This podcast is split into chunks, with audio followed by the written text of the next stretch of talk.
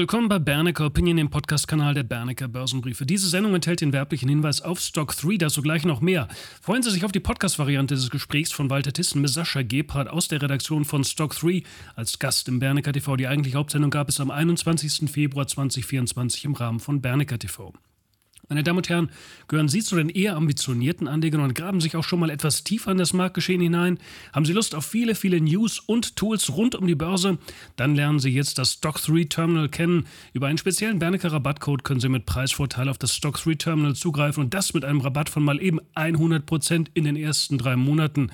Danach gelten dann die regulären Abo-Konditionen. Der Link zu der entsprechenden Affiliate-Seite mit dem Bernecker Rabattcode ist in der Beschreibung bzw. in den Show Notes verbaut bzw. genannt.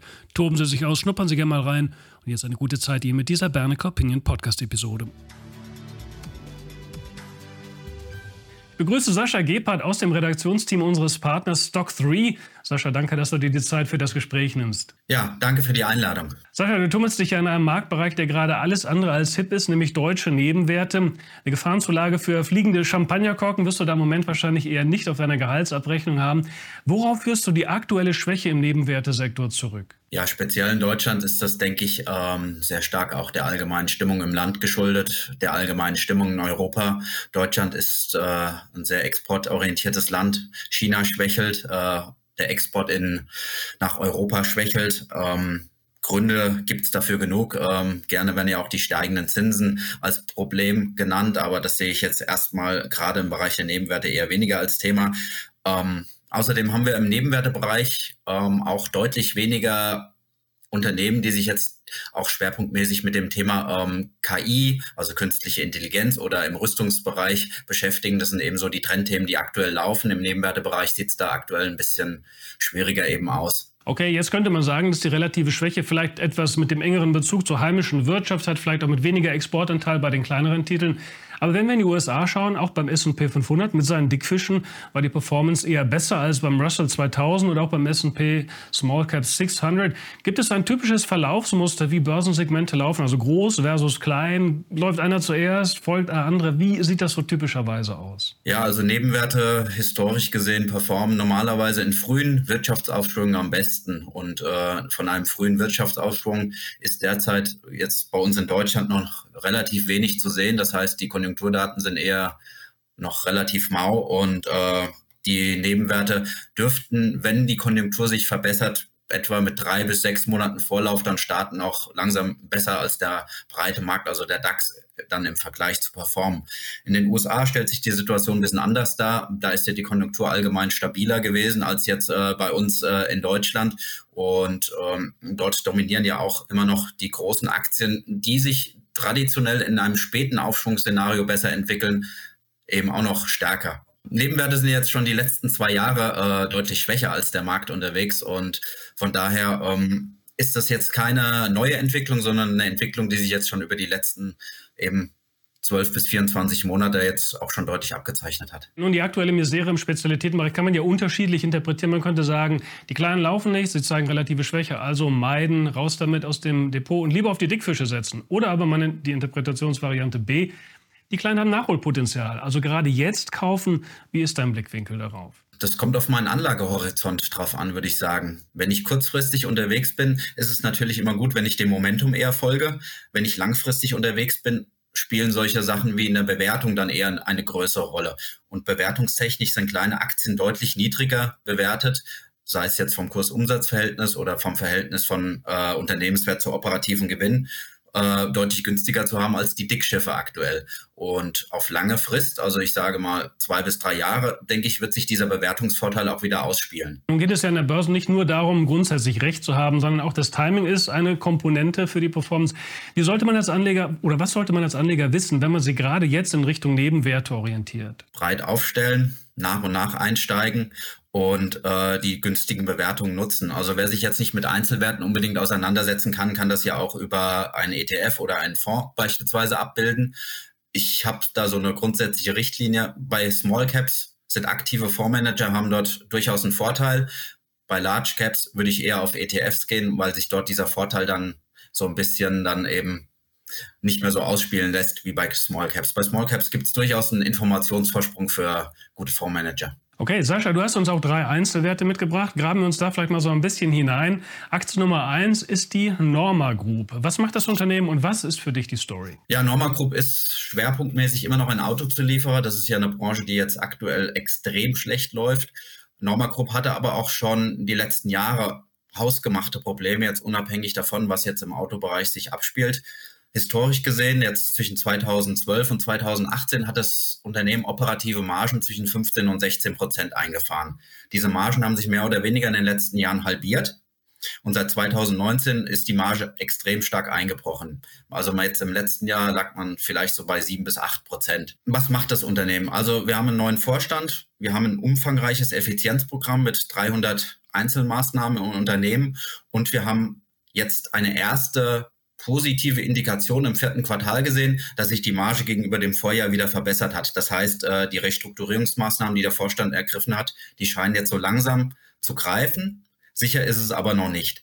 Was macht das Unternehmen jetzt so besonders spannend? Ähm, einerseits ähm, werden bereits 25 Prozent der Umsätze im Bereich Wassermanagement erzielt. Wassermanagement ist insofern spannend, als dass sich dieser Bereich deutlich weniger zyklisch als die Autobranche entwickelt und ähm, eben auch relativ wenig zyklisch wächst mit drei bis fünf Prozent pro Jahr. Da ist man besonders stark in den USA aufgestellt. Das hat auch schon äh, 2023, Anfang 2023, die Aufmerksamkeit von äh, einem Private Equity Fonds anscheinend auf sich gezogen. Da gab es Übernahmegerüchte bei Kursen zwischen 22 und 25 Euro.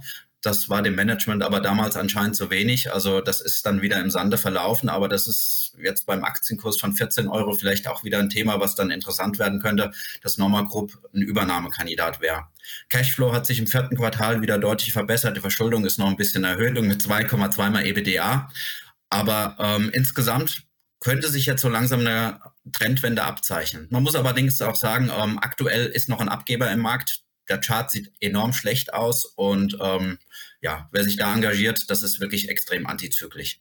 Meine Damen und Herren, vielleicht ist es Ihnen schon aufgefallen, im Rahmen von Bernecker TV tauchen Charts von unserem Partner Stock 3 in der jüngeren Zeit ja recht häufig auf und das dürfte auch erstmal so bleiben.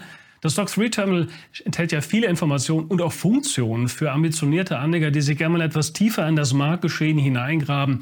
Über einen speziellen Bernecker Rabattcode können Sie mit einem Preisvorteil auf das Stock 3 Terminal zugreifen. Rabatt in den ersten drei Monaten mal eben 100 Prozent, gratis, lau. Danach gelten dann die regulären Abo-Konditionen. Der Link zu der entsprechenden Affiliate-Seite, also es ist ein Affiliate-Link, mit dem Bernecker Rabattcode ist in der Beschreibung verbaut bzw. genannt. Toben Sie sich aus, schnuppern Sie gerne mal rein. Zurück zur Sendung. Sascha, kommen wir zur nächsten Aktie. Das ist Stratec. Aus welchem Grund sollte man diese Aktie anschauen? Also Stratec ist ein Laborausrüster, ähm, hatte einen großen Höhenflug während der Corona-Pandemie, weil äh, die Labore natürlich aufgrund der Corona-Tests enorm steigende Nachfrage nach Maschinen und Ausrüstung für diese Maschinen hatten, also Labormaterial, ist nach der Corona-Pandemie so in ein Loch gefallen. Dieses Loch könnte sich jetzt aber so langsam stabilisieren. Das heißt, äh, die Firmen haben jetzt nicht mehr so viel Verbrauchsmaterial auf Lager, ordern jetzt langsam wieder ähm, was macht Stratec so interessant? Stratec hat in der Vergangenheit zwischen 2007 und 2020 gezeigt, dass man gut wachsen kann. Also das Unternehmen gehört langfristig zu den erfolgreichsten deutschen Unternehmen sogar, auch wenn man das bei dem aktuellen Chart nicht so glauben mag. Aber es hat zwischen 2007 und 2020 etwa 12,5 Prozent Wachstum pro Jahr erzielt. Auch der Ertrag ist überproportional dazu gestiegen. Familie und Gründer sind immer noch mit gut 40 Prozent am Unternehmen beteiligt. Und ein großer um Umsatzanteil ist wiederkehrender Natur. Jetzt hat man für die Zukunft eine volle Pipeline an neuen Produkten und ähm, dürfte durch ein aktuelles Verbesserungsprogramm, was man äh, jetzt gestartet hat, zwischen 10 und 15 Millionen Euro pro Jahr ab 2024 einsparen. Das heißt, ähm, die Ertragslage wird sich deutlich verbessern ab 2024 wieder und die Aktie liegt immer noch relativ weit unten. Andere Titel aus dem Segment wie eine Sartorius zum Beispiel, die vergleichbar sind, haben sich schon wieder deutlich erhöht, aber eine Stratec ist als Small Cap noch so ein bisschen unter dem Radar, glaube ich, der meisten Investoren aktuell angesiedelt. Aktie Nummer drei ist Technotrans. Auch diese Aktie hat eine bewegte Historie, teils auch mit steilen Anstiegen zwischendurch, doch zuletzt eher mit Trübsinn in der Kursentwicklung. Wie stehen die Chancen hier für eine Wende? Ja, bei Technotrans, das ist sehr spannend jetzt die letzte Zeit, weil man hat jetzt einige Großaufträge gemeldet im Bereich ähm, Energiemanagement. Was macht man da genau? Also man hat zum Beispiel Man hat Kühlsysteme für Ladestationen im Angebot, man hat aber auch Kühlsysteme für Server im Angebot. Im Bereich Server hat man jetzt zuletzt einen Großauftrag bekommen und das Umsatzvolumen soll sich dem Vernehmen nach, was das Unternehmen so sagt, im nächsten Jahr nochmal verdoppeln.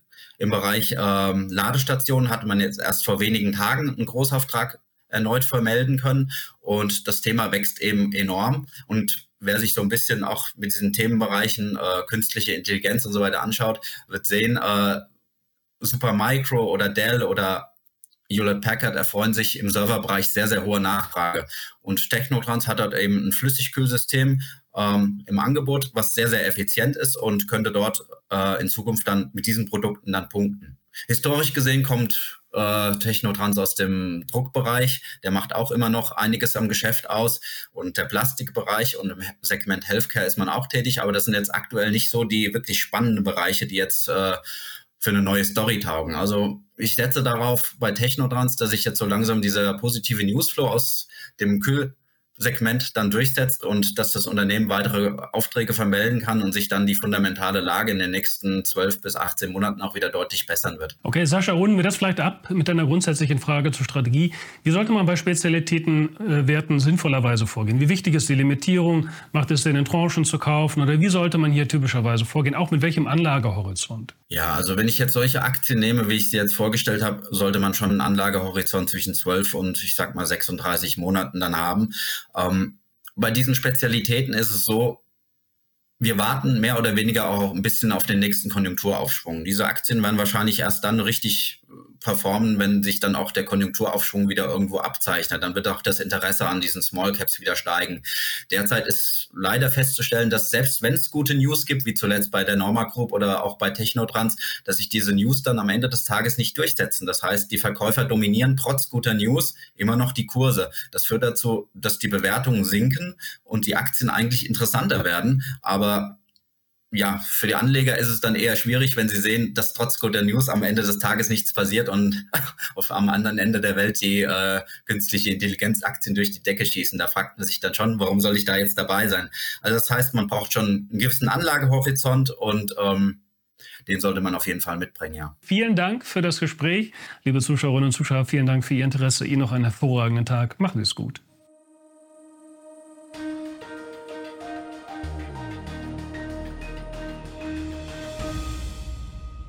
Meine Damen und Herren, wenn Ihnen diese Episode gefallen hat, unterstützen Sie unsere Arbeit doch bitte mit einer 5-Sterne-Bewertung, vielleicht auch mit einem positiven Kommentar und einer Weiterempfehlung in Ihrem Bekanntenkreis.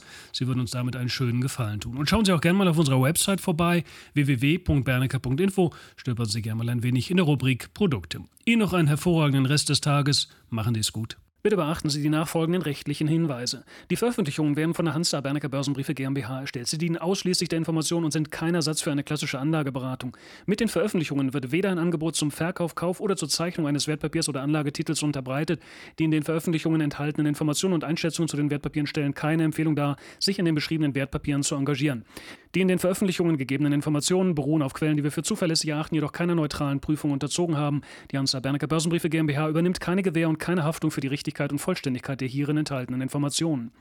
Die in den Veröffentlichungen vertretenen Meinungen stellen ausschließlich die Auffassungen der Autoren, Redakteure bzw. Interviewgäste dar und können sich jederzeit ändern. Solche Meinungsäußerungen bzw. Änderungen müssen nicht veröffentlicht werden. Technische Analysen geben ebenfalls ausschließlich die Meinung der Redakteure bzw. Interviewgäste wieder und ersetzen keine individuelle Anlageberatung. Es ist nicht ausgeschlossen, dass Mitarbeiter oder Interviewgäste in Aktien oder sonstigen Anlageinstrumenten, die besprochen werden, selber investiert sind. Die vergangene Entwicklung besprochener Wertpapiere und Anlageinstrumente ist nicht notwendigerweise maßgeblich für die künftige Performance. Der Wert jedes Investments kann sowohl sinken als auch steigen und Anleger erhalten möglicherweise nicht den investierten Gesamtbetrag zurück. Im Einzelfall kann auch ein Totalverlust nicht ausgeschlossen werden. Auch könnten Veränderungen von Devisenkursen negative Wirkung auf Wert, Kurs oder Gewinn von Investments haben. Bei Investments, für die es keinen anerkannten Markt gibt, könnten Investoren außerdem Schwierigkeiten haben, diese zu veräußern oder zuverlässige Informationen über den Wert oder das Ausmaß des Risikos, dem ein Investment unterliegt, zu erhalten. Die Veröffentlichungen dürfen weder vollständig noch teilweise nachgedruckt oder in ein Informationssystem übertragen oder auf irgendeine Weise gespeichert werden, außer im Falle der vorherigen schriftlichen Genehmigung durch die Hansa Bernecker Börsenbriefe GmbH. Die Weiterleitung der Veröffentlichungen ist untersagt, davon ausgenommen sind Videoinhalte, die wir selbst über Social-Media-Kanäle, zum Beispiel YouTube, Facebook etc. veröffentlichen.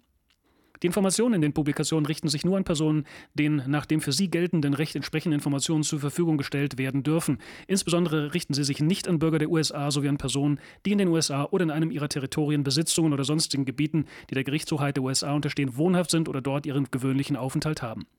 The information contained on this media content, newsletter, or video is intended solely for persons who may lawfully receive such information under applicable laws. And in particular, it is not directed at U.S. citizens and persons resident or ordinarily resident in the USA, its territories, possessions, or other areas subject to the jurisdiction of the USA.